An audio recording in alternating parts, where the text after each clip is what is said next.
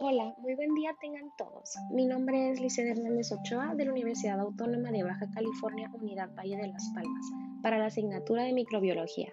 Y el tema del podcast de hoy es el virus. Virus, una palabra muy conocida en estos tiempos, ¿no?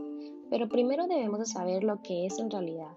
Un virus podemos definirlo como un agente patógeno que depende de la célula para su sobrevivencia y reproducción, así que no, no son seres vivos. La morfología viral puede ser poliédrica cuando cuenta con muchos lados, de forma esférica, helicoidal y por último de morfología compleja, que presenta todas las formas anteriores y una especie de estructuras moleculares que sirven para fijarse a la célula.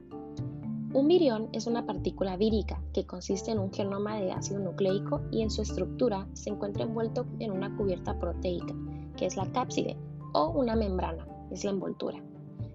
Existen diferentes tipos de clasificación cuando hablamos de los virus. Está la clasificación por enfermedades que producen o tejido que infectan, por nombre como el famoso coronavirus, por morfología, por envoltura, por genoma y por hospedero. Pero la clasificación más habitual es por genoma. Con esto me refiero al tipo de ácido nucleico que contenga el virus. Ambas clasificaciones afectan a los seres humanos, pero muestran características distintas como por ejemplo el virus de ADN no es transitorio mientras que el virus de ARN sí lo es. Ahora, la replicación viral consta de diferentes pasos, como lo es la unión, penetración, pérdida de envoltura, multiplicación y liberación de virus.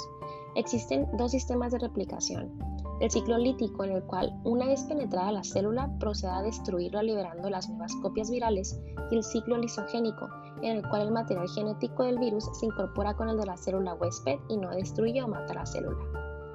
Espero este podcast haya sido de su agrado y más que nada informativo. Me despido y les deseo a todos un excelente día.